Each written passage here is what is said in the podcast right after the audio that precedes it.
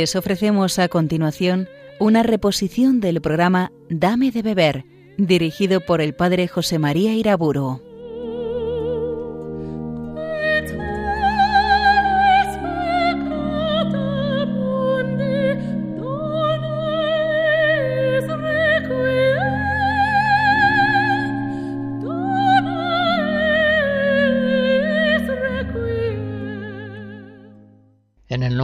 Padre, del Hijo y del Espíritu Santo. En esta última conferencia del ciclo Gracia y Libertad, pidamos al Señor que por su gracia nos dé una recta inteligencia a la luz de la verdadera fe católica de esa sinergia misteriosa entre la acción de su gracia y la acción libre nuestra un sencillo ejemplo puede venir en nuestra ayuda para entender mejor la colaboración de la gracia de Dios y de la libertad del hombre. Imaginen ustedes un padre que sienta en sus rodillas a su niño pequeño de 3-4 años, que por supuesto no sabe leer ni escribir, y acercando una mesa toma la mano del niño, que tiene un lápiz, y la va conduciendo sobre un cuaderno para que pueda escribir, por ejemplo, una carta a la mamá. Y efectivamente, el niño conducido por la mano de su padre realiza una escritura inteligible. No tendrá una letra muy hermosa, pero se puede leer. Ha escrito el niño ha escrito, por supuesto, bajo el influjo continuo de la mano de su padre. Podríamos decir en términos filosóficos teológicos que el padre es la causa principal de esa escritura y que el niño es la causa instrumental. Esta sin aquella no puede nada. Pero la causa principal tampoco puede actuar con la causa instrumental si ésta no colabora, no se deja hacer, no une su energía a la energía de la causa principal motora. Según esto, toda la obra buena resultante, en este caso la escritura, ha de atribuirse a la causa principal, pero también ha de reconocerse la causalidad real del niño, que ha obrado como una causa instrumental. Este ejemplo viene a ser el mismo que Santa Teresita del Niño Jesús en sus manuscritos autobiográficos emplea cuando dice que ella se siente en las manos de Dios como un pincelito, por el cual Dios va realizando un cuadro precioso, cuya hermosura excede totalmente las posibilidades de Santa Teresita. Es Dios el autor principal de esa obra de arte. Ella simplemente se ha dejado hacer. Pero así como en el ejemplo de Santa Teresita el pincelito es un objeto inerte, en el ejemplo que acabo de poner yo el niño es un ser viviente, tiene una libertad, la libertad incipiente de un niño pequeño de tres o cuatro años. En este ejemplo de el padre escribiendo con el niño y a través de él, se entiende fácilmente que el niño solamente puede escribir, es decir, puede hacer una obra buena, válida, si actúa en perfecta sinergia con el Padre, si deja que su mano sea conducida continuamente por la mano del Padre. También vemos en ese ejemplo que la acción del Padre, esa acción conductora y motora, es una acción continua. Y así es, efectivamente, en la vida cristiana. El que vive de la gracia de Cristo vive continuamente iluminado y movido desde la santa cabeza en el que está integrado como miembro de su cuerpo místico. De tal modo que así como Cristo vive por el Padre, así también el cristiano vive por Cristo, de Él, por Él, con Él, actuando siempre desde Él que continuamente lo está vivificando con su gracia. Sería una preocupación absolutamente inútil y estúpida que el niño estuviera preocupado pensando qué querrá el padre escribir en las páginas siguientes. Parece que lo normal es que el niño se abandone confiadamente en la guía de la mano paterna y que deje al padre que vaya escribiendo a través de él aquellas líneas, aquellos párrafos que van llenando el libro de su vida. También es cierto, por supuesto, que el niño puede pecar, puede resistirse a la conducción de la mano paterna. El niño puede moverse desde sí mismo, no desde el movimiento que quiere imprimir en él la mano del padre, y en ese caso no sale nada valioso, salen unos garabatos, unas líneas informes que no significan nada. Y el niño también puede resistirse a la guía de la mano paterna crispando su brazo y dejándolo quieto. Entonces simplemente no resulta nada. Queda la página en blanco es la sinergia de la acción del padre y de la acción del niño lo que va haciendo posible una escritura válida. Es decir, es la colaboración de la gracia de Dios y de la libertad del hombre, movida por esa gracia, la que continuamente va haciendo posible la maravilla de las obras buenas, obras meritorias de vida eterna obras que no proceden de la carne, sino del espíritu. Y este ejemplo podemos ver que expresa una doctrina real recordando, en síntesis, algunas frases de la Sagrada Escritura que así expresan la colaboración del hombre con Dios. Es Dios quien actúa en nosotros, y nosotros somos movidos al bien por la fuerza misericordiosa de su amor. Jesucristo, concretamente en Juan 8, declara, yo no hago nada de mí mismo, sino que, según me enseña el Padre, así hablo. Algo semejante dice en Juan 10, las obras que yo hago en el nombre de mi Padre, o en Juan 14, el Padre que mora en mí hace sus obras. Yo estoy en el Padre y el Padre en mí. Pues bien, si Cristo vive por el Padre, nosotros hemos de vivir por Cristo, dejándonos continuamente mover por el influjo de su gracia. Él es la Santa Cabeza que continuamente, por obra del Espíritu Santo, fluye sobre cada uno de sus miembros aquellas obras buenas que por ellos y con ellos quiere realizar.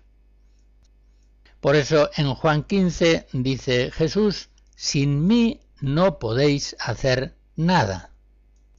Esa frase la dice en la alegoría de la vid y los sarmientos. Así como el sarmiento no puede dar fruto de sí mismo si no permanece en la vid, tampoco vosotros si no permaneciereis en mí. Yo soy la vid, vosotros los sarmientos. El que permanece en mí y yo en él, ese da mucho fruto, porque sin mí no podéis hacer nada. Así lo entendieron los apóstoles desde el primer momento, y así es como expresaron ellos la acción de la gracia en el hombre. San Pablo concretamente en 1 Corintios 12 nos dice que un mismo Dios es el que obra todo en todos. Acaba de decir el apóstol algo muy fuerte, que es Dios quien obra todo en todos. Y con la misma claridad se expresa en Filipenses 2. Es Dios el que obra en vosotros el querer y el obrar según su beneplácito. A la luz de estas palabras se comprende que el hombre, actuando bajo la acción de la gracia, viene a participar de alguna manera de la omnipotencia divina. San Pablo así lo expresa en Filipenses 4 cuando dice, yo todo lo puedo en aquel que me conforta.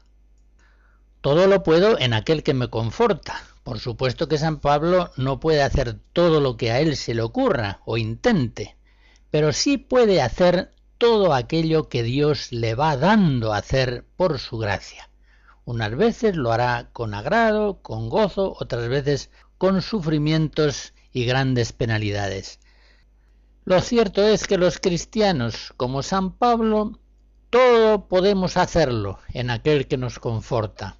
Participando de la omnipotencia divina, podemos hacer todo aquello que la gracia de Dios nos mueve eficazmente a hacer.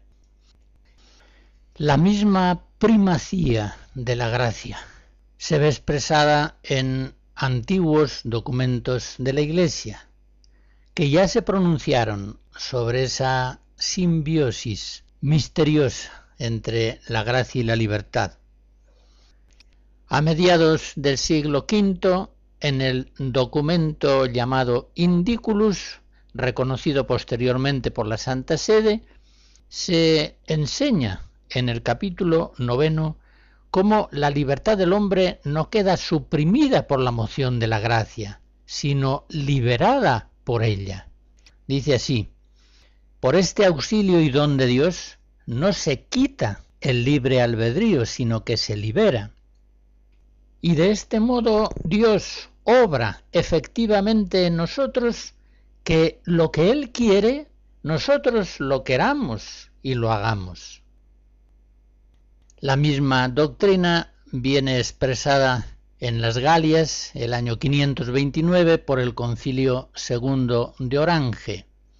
En el canon 9 nos dice que don divino es, por tanto gracia, Don divino es el que pensemos rectamente y que contengamos nuestros pies de la falsedad y la injusticia, porque cuantas veces obramos bien, Dios, para que obremos, obra en nosotros y con nosotros.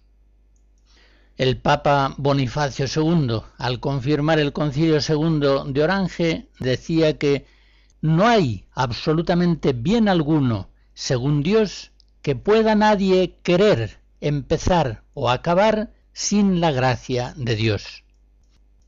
En fin, termino esta breve antología de textos de la escritura de los concilios recordándoles que muchas oraciones de la liturgia que en otras ocasiones he citado dan forma lírica, orante, suplicante a esas mismas doctrinas formuladas por concilios y pontífices.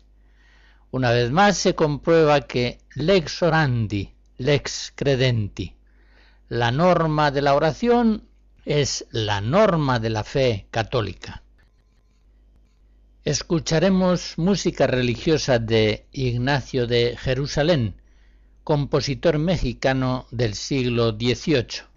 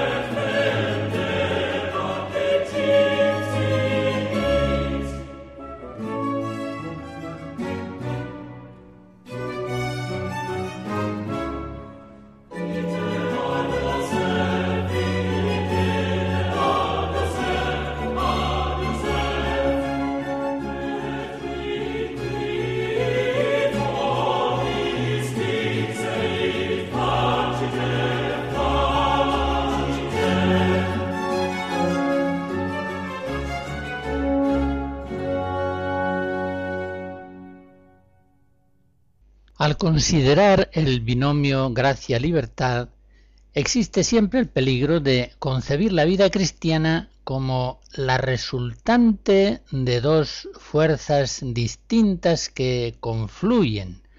Por una parte la gracia divina, por otra la libertad humana. Así entendidas las cosas, la obra buena nace en parte por la gracia de Dios y en parte por la libertad esforzada del hombre. Y de este modo, cuando a la energía de la gracia se añade la energía de la voluntad libre del hombre, entonces es cuando nace la obra buena meritoria de vida eterna. Dios y el hombre colaborarían así como dos causas coordinadas. Pero no es esa la verdad católica. No es eso lo que la revelación nos ha enseñado. La realidad es que es la fuerza de Dios la que causa siempre toda la fuerza del hombre para el bien. Es Dios quien da continuamente a todas las criaturas el ser y el obrar. En el Catecismo de la Iglesia, en el número 308, se nos dice, Dios actúa en las obras de sus criaturas. Él es la causa primera que opera en y por las causas segundas. Es Él quien da al hombre no sólo el ser libre y el querer algo bueno, sino que Él también es quien le da el poder hacer la obra buena y el acto en que la realiza. Por tanto, el hombre se mueve a la obra buena movido por Dios, bajo la moción de la gracia. Pero, como dice el segundo concilio de Orange, el que seamos obedientes y humildes, se entiende a la acción de la gracia, es don de la gracia misma. Y por eso, añade el mismo concilio, cuantas veces obramos bien, es Dios quien obra en nosotros y con nosotros para que obremos. Al considerar esta doctrina católica sobre la gracia, podría ponerse en duda que el hombre sea verdaderamente causa personal de sus propias obras buenas. Pero realmente la causalidad de Dios moviendo nuestro pensamiento y nuestra voluntad no suprime la acción del hombre, sino que activa en nosotros la causalidad real, pero instrumental, que nos corresponde como criaturas. Por eso, a mediados del 16, el concilio de Trento declaraba, si alguno dijere que el libre albedrío del hombre, movido y excitado por Dios, no coopera en nada asintiendo a Dios que le mueve y llama para que se disponga para obtener la gracia de la justificación, se entiende, o para hacer cualquier otra obra buena, y que no puede disentir si quiere, sino que como un ser inánime, nada absolutamente hace y se comporta de un modo meramente pasivo, sea anatema. Volviendo a nuestro ejemplo inicial, el niño no puede hacer ninguna escritura, si no es guiado y movido por la mano de su padre. Pero el niño puede resistir la acción de su padre, moviéndose desde sí mismo o manteniendo quieta su mano. Así es, el hombre bajo la acción de la gracia es causa libre de su propia obra buena. El hecho de que él no sea causa primera de lo que está obrando, no significa que no obre, es decir, que no sea causa. Efectivamente, como Santo Tomás lo enseña en la Suma Teológica, los hombres somos causas reales de cuanto obramos, pero siempre en cuanto causas segundas, asistidas internamente por la causa primera que es Dios. Por tanto, la primacía de la gracia no suprime en forma alguna la libertad del hombre, sino que la libera y perfecciona. San Agustín lo expresa muy bien cuando dice que la voluntad será tanto más libre cuanto más sana, y tanto más sana cuanto más sujeta a la gracia de Dios. Y en este sentido, el hombre alcanza la perfección de la libertad cuando únicamente Dios domina en él, cuando todas sus acciones parten de Dios y no de él mismo. La Virgen María es perfectamente libre porque está perfectamente sujeta en todo a la gracia de Dios. Y así como ella, nosotros hemos de ser también libres del pecado y esclavos de Dios. Romanos 6. Es decir, que toda nuestra vida sea una docilidad continua a la acción del Espíritu Santo en nosotros. La vida cristiana, bajo la iniciativa continua del Señor, que habita en nosotros como en un templo, la vida cristiana es siempre vida de gracia, vida de gracia recibida y secundada por nuestra propia libertad con la asistencia de la misma gracia. Jamás, por tanto, habremos de realizar ningún bien en orden a la vida eterna sin que el Señor nos mueva interiormente a ello por su gracia. Jesucristo, nuestra cabeza, lleno de gracia y de verdad, y nosotros sus miembros recibimos todos de su plenitud gracia sobre gracia. Así lo dice San Juan en el prólogo de su Evangelio. El Señor tiene su plan bien concreto sobre cada uno de nosotros, sus miembros, y lo va desarrollando en nosotros y con nosotros día a día, en una comunicación continua de su amor misericordioso es Él quien continuamente nos ilumina, nos mueve, nos llama, nos trae, nos impulsa, nos guarda, nos concede, nos hace ver, nos levanta. Es Él siempre el protagonista constante de nuestra vida de gracia. ¿Y nosotros qué hemos de hacer en la vida cristiana? Si la gracia de Dios lo hace todo, ¿Es que nosotros no hacemos nada? Está clarísimo. Si recuerdan el ejemplo que hemos puesto del padre y del niño que juntos escriben una carta, lo que tiene que hacer el niño es secundar con una docilidad continua la guía y la acción de la mano de su padre. Nunca moverse desde sí mismo, moverse siempre exclusivamente desde la moción paterna. Lo que tenemos que hacer nosotros al colaborar con la gracia es secundar con nuestros actos el influjo continuo de ese amor benéfico de nuestro Señor, cooperar así con la gracia divina, de modo que nuestra libertad consienta siempre al impulso íntimo de su moción, lo que tenemos que hacer es dejar que la gracia nos lleve a donde muchas veces no sabemos por dónde ni a dónde.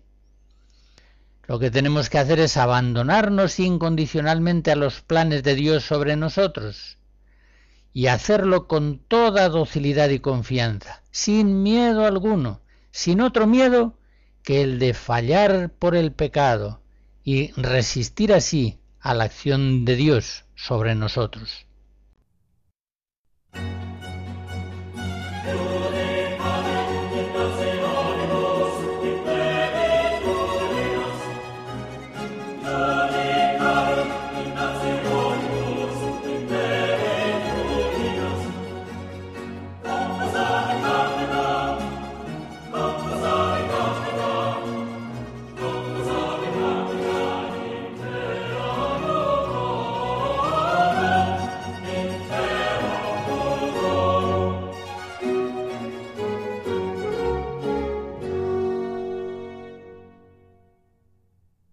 Es evidente que en la perfecta fidelidad de nuestra libertad a la gracia de Cristo está la perfección cristiana.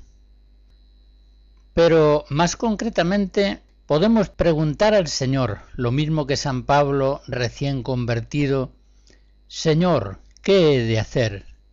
Hechos 22. Este discernimiento espiritual pretende que nuestra libertad se mueva siempre bajo la moción de la gracia. Y es un discernimiento que habrá que hacerlo de modo diverso según se trate o no de cosas obligatorias. En primer lugar, cuando las buenas obras son obligatorias, por ejemplo, perdonar una ofensa o ir a misa los domingos, ahí no se presenta un particular problema de discernimiento. Simplemente estamos ciertos de que la gracia de Dios va a asistirnos para perdonar a nuestro hermano y para ir a misa el domingo, a no ser que algún obstáculo claramente indicativo nos haga pensar lo contrario.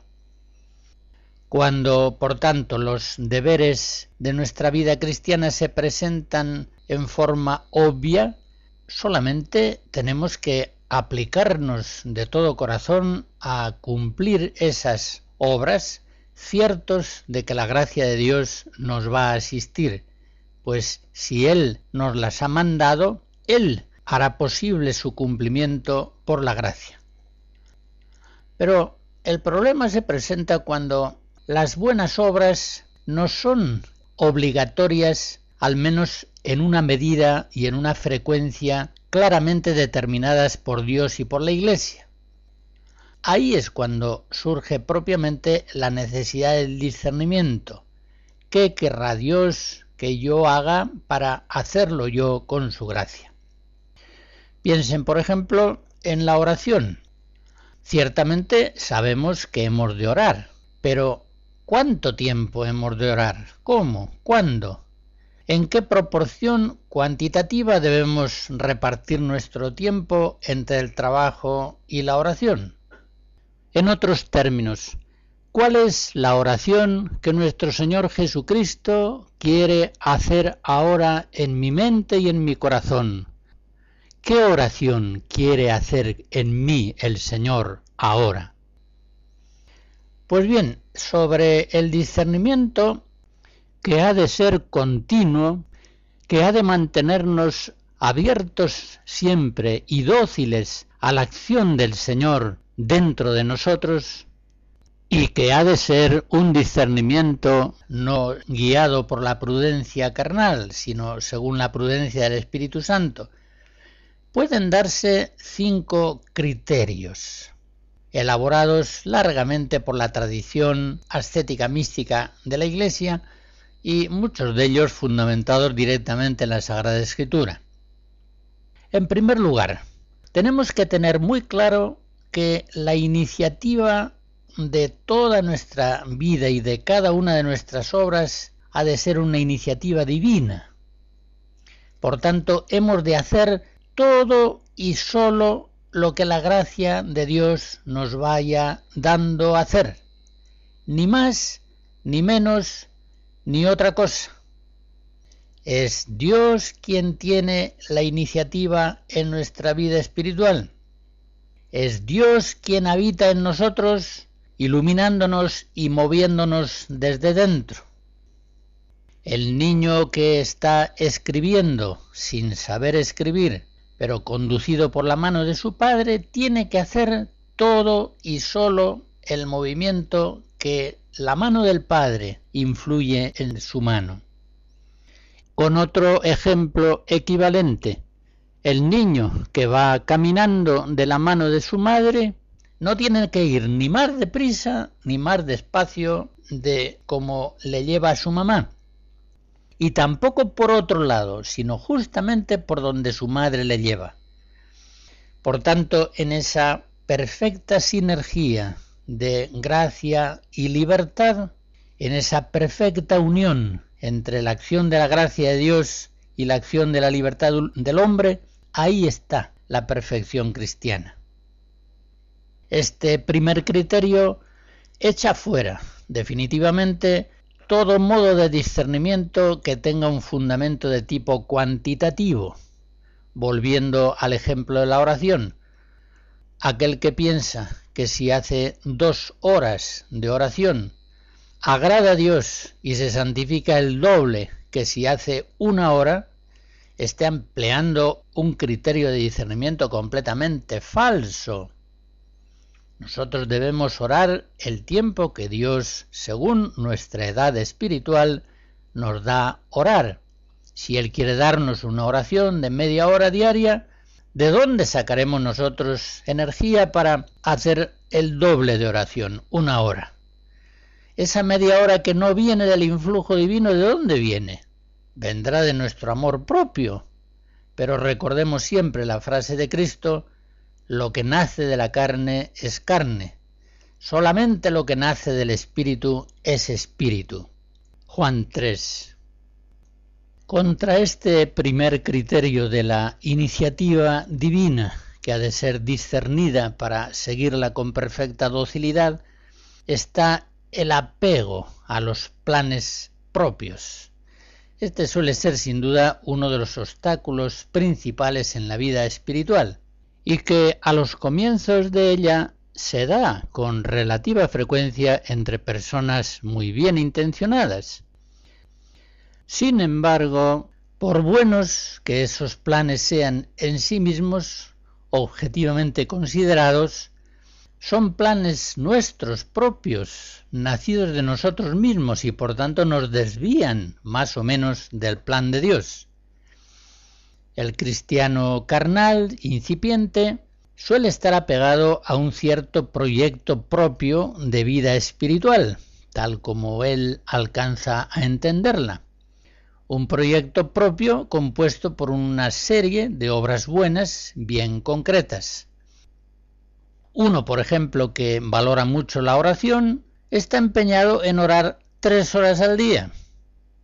Supongamos que otro muy activo apenas deja tiempo en su vida para la oración y nos dice que está firmemente convencido de que su obligación primera es hacer muchas cosas y que después de todo la oración ha de ser continua en todas las horas.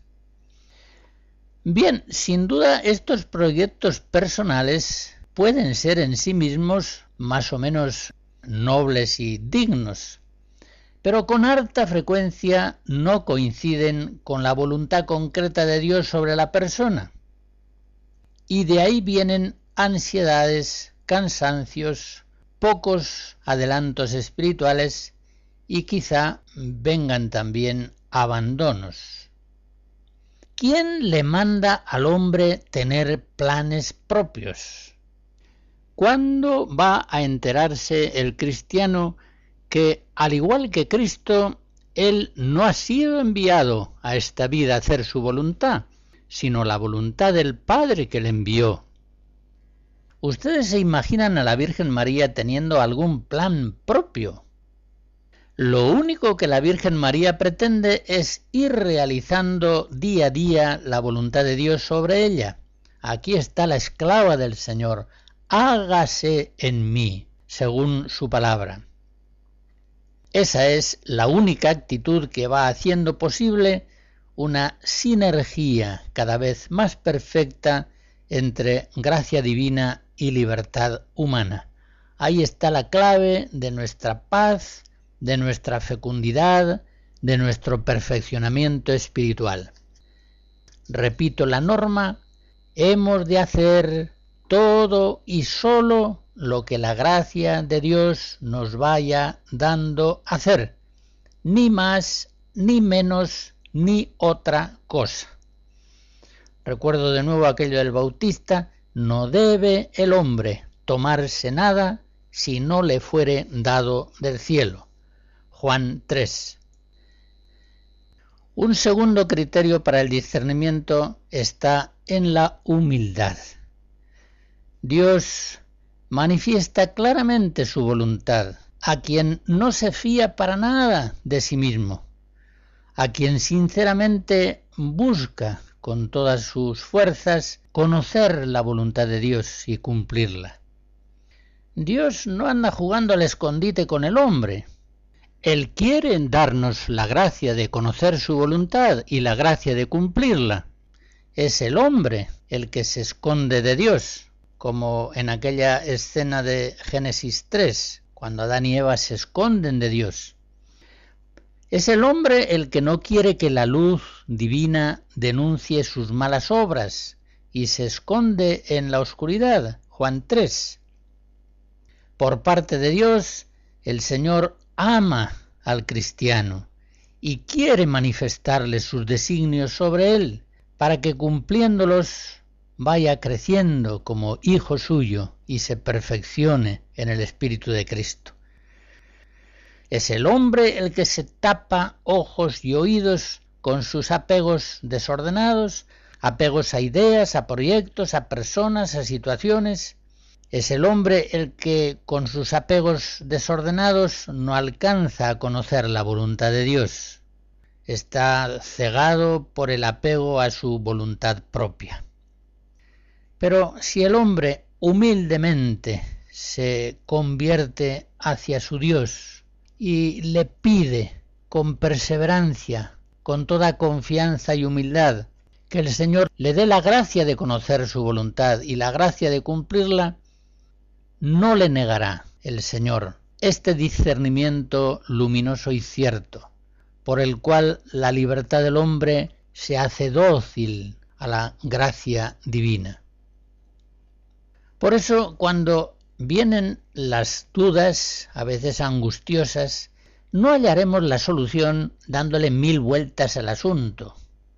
No resolveremos la cuestión consultando ansiosamente a unos y a otros, considerando una y otra vez los pros y los contras en una labor interminable, aunque también es cierto que a veces hay que hacer algo de todo eso, sino que más bien hemos de buscar la solución de nuestros problemas pidiendo a Dios la gracia suprema de conocer su voluntad, la oración de petición siempre por delante, y procurando, ante todo, que nuestra voluntad en ese asunto esté libre de todo apego desordenado, esté atenta a Dios, entregada incondicionalmente a su voluntad, esté libre de temores y deseos concretos.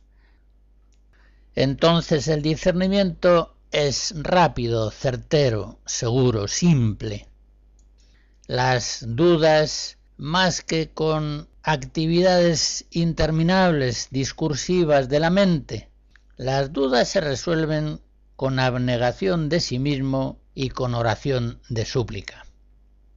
San Juan de la Cruz en uno de sus dichos, enseña que el camino de la vida es de muy poco bullicio y negociación, y más requiere mortificación de la voluntad que mucho saber.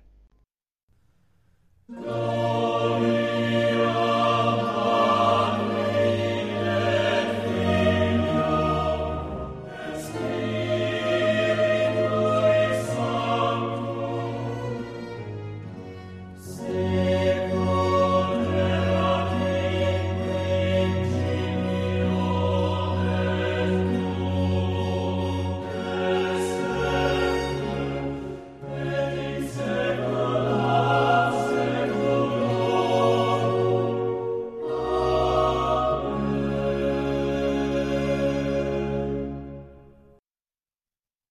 tercer criterio de discernimiento muy importante, la paz. Los maestros espirituales cristianos han visto siempre en la paz el criterio principal para el discernimiento. Como se nos dice en Lucas 1, la misericordia entrañable de nuestro Dios guía nuestros pasos por el camino de la paz. Nuestro Dios, dice el apóstol en 1 Corintios 14, no es un Dios de confusión, sino de paz. Y en ese sentido, San Juan de la Cruz enseña cómo no es voluntad de Dios que el alma se turbe de nada ni padezca trabajos. Dichos 56. Aquí San Juan de la Cruz entiende por trabajos aquellos esfuerzos que hace la voluntad del hombre sin la asistencia de la gracia divina. Santa Teresa en vida 11 decía, suave es su yugo y es gran negocio no traer el alma arrastrada, sino saber llevarla con su suavidad para su mayor aprovechamiento. La paz está en esa sagrada sinergia de la gracia divina y de la libertad humana. Pero analicemos un poco más este delicado punto. Cuando la gracia de Dios mueve la persona a una buena obra, ciertamente mueve siempre su voluntad con interior moción, pero no siempre estimula la inclinación de su sentimiento. Por tanto, cuando la conciencia nos dice que la gracia de Dios impulsa nuestra voluntad a una buena obra, debemos hacerla indudablemente, sea con gozo, sea con dolor. Ahora bien, cuando antes de intentar una obra o mientras la estamos realizando, la conciencia nos dice humildemente que la gracia no asiste nuestra voluntad para realizarla, debemos no intentarla o en su caso cesarla. Sienta nuestro sentimiento en ello gusto o disgusto, gozo o dolor, da igual.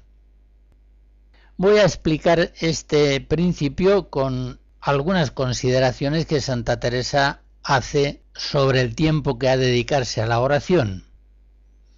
Por una parte, enseña Santa Teresa que debemos perseverar en la oración, aunque nos cueste una cruz terrible, cuando la conciencia nos está diciendo que nos mueve a ella el Señor. Concretamente cuenta que durante muchos años ella hubo de mantenerse en la oración con vencimientos terribles. Escuchémosle en un texto del libro de la vida, capítulo 8. Y es cierto que era tan incomportable la fuerza que el demonio me hacía, o mi ruin costumbre, que no fuese a la oración, y era tanta la tristeza que me daba entrando en el oratorio, que era menester ayudarme de todo mi ánimo para forzarme, y en fin me ayudaba el Señor. Y después que me había hecho esta fuerza, me hallaba en la oración con más quietud y regalo que algunas veces que tenía deseo de rezar. Pero, por otra parte, enseña Santa Teresa, a veces la conciencia sabe que el Señor no le está asistiendo para realizar una obra buena y sufre para ella una impotencia absoluta. Concretamente sigamos con el ejemplo de la oración. Pues bien, en estos casos lo dice en vida 11, nadie se apriete ni aflija. Otras cosas hay exteriores de obras de caridad y de lectura, aunque a veces no estará ni para esto. Ya se ve que si el pozo no mana, nosotros no podemos poner el agua. Verdad es que no hemos de estar descuidados para que cuando la haya, sacarla. Por tanto, unas veces recomienda el vencimiento esforzado y otras veces la humilde cesación de una obra para la cual no se ve el alma asistida por la gracia. Este saber esforzarse o renunciar a la obra, según el alma capta que la gracia de Dios le asiste o no para ella, nos lleva derechamente a un cuarto criterio, la discreción. Cuando la intención de hacer algo procede de Dios, nos dice Santa Teresa en el Camino de la Perfección 19, trae consigo la luz y la discreción y la medida. Este es punto importante para muchas cosas, así para acortar el tiempo de la oración, por gustosa que sea, cuando se ven acabar las fuerzas corporales o hacer daño a la cabeza. En todo es muy necesaria la discreción. Seguimos sobre el ejemplo de la oración y acerca de ella nos dice Santa Teresa, muy muchas veces esa impotencia para orar viene de indisposición corporal. Entiendan entonces que son enfermos. Cambien la hora de la oración, pasen como pudieren ese destierro, con discreción, porque alguna vez será cosa del demonio. Y por eso está bien que ni siempre se deje la oración cuando hay gran distraimiento y turbación, ni siempre atormentemos el alma a lo que no puede. Esto lo dice en vida 11. Quinto criterio de discernimiento, el amor a la cruz. San Juan de la Cruz nos enseña en uno de sus cuatro avisos que en la duda debemos inclinarnos más a lo dificultoso que a lo fácil, a lo áspero que a lo suave, y a lo penoso de la obra y desabrido que a lo sabroso y gustoso de ella. Y no andar escogiendo lo que es menos cruz, pues es carga liviana, y cuanto más carga, más leve es llevada por Dios. Y sigue diciendo el santo doctor, esta vez en Cautelas 16, Jamás dejes las obras por la falta de gusto o sabor que en ellas hallares, ni las hagas por solo el sabor o gusto que te dieren. En los discernimientos, nuestra atención espiritual debe concentrarse en captar si la gracia de Dios mueve o no nuestra voluntad a una obra determinada. Unas veces la gracia de Dios asistirá también a nuestro sentimiento, pero otras veces no. Por tanto, nunca el sentimiento es criterio de discernimiento, sino la voluntad que con humilde paz se ajusta dócilmente a la acción del Espíritu Santo. Padre, no se haga mi voluntad, sino la tuya.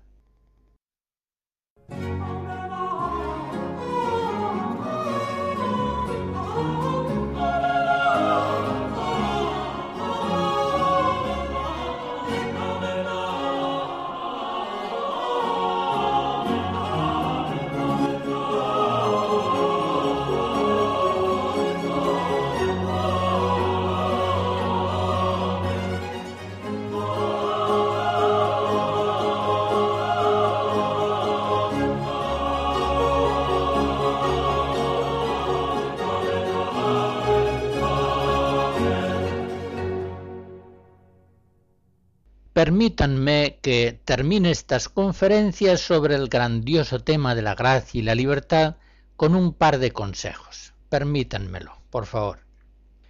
En primer lugar, no digan me parece que Dios me pide esto y lo otro. Digan más bien pienso que Dios quiere darme hacer tal o cual obra buena. Es este indudablemente un lenguaje mucho más conforme a la Sagrada Escritura y a la tradición de la Iglesia, y que expresa con mucha más elocuencia la primacía y la gratuidad de la gracia. Simplemente Dios es el que da y el hombre es el que recibe. Segundo consejo. Hablando de la vida espiritual, no digan que es cuestión de generosidad, no, Digan más bien que es cuestión de docilidad, de fidelidad a la gracia. El generoso es Dios, es Él quien nos da, no nosotros, que solamente recibimos sus dones. ¿Se nos ocurriría acaso decir que la Virgen María fue inmensamente generosa porque le permitió a Dios hacerla llena de gracia? No tiene sentido. Pondré otro ejemplo. Si Cristo llama a Leví miserable pecador y le hace pasar de la muerte del dinero a la vida santa del apostolado, si Cristo transforma al publicano en el apóstol y evangelista Mateo, si gracia de Cristo fue llamarle al apostolado, si gracia de Cristo fue que Mateo pudiera decirle que sí, y abandonara su miserable oficio de publicano, para seguirle como discípulo, ¿qué sentido tiene elogiar la generosidad de San Mateo al recibir gratuitamente ese torrente de gracias? Al menos él entendió su vocación al apostolado como un don, como un don absolutamente gratuito, inmerecido, y lo celebró con inmensa gratitud, ofreciendo al Señor un banquete acompañado de sus colegas publicanos. Seguro que si nosotros nos acercáramos a Mateo y le felicitáramos por la gran generosidad que tuvo, dejando su miserable oficio para seguir a Cristo como apóstol, él nos miraría perplejo. ¿Generosidad mía? ¿Pero qué están diciendo ustedes? ¿Se dice generoso a quien recibe un regalo de miles de monedas de oro? No, yo les digo lo mismo que Pablo, mi hermano en el apostolado.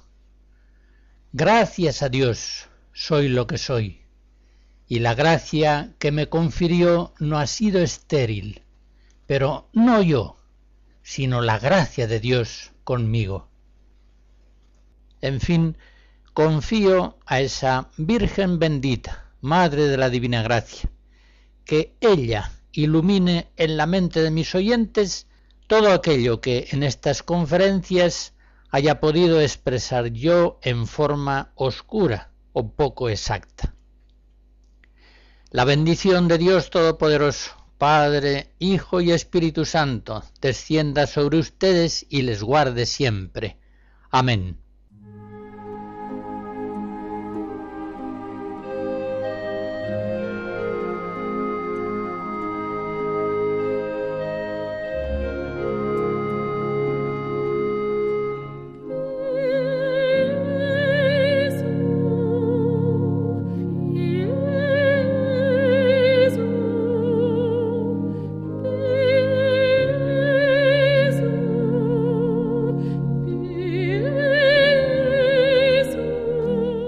Han escuchado en Radio María una reposición del programa Dame de beber, dirigido por el padre José María Iraburo.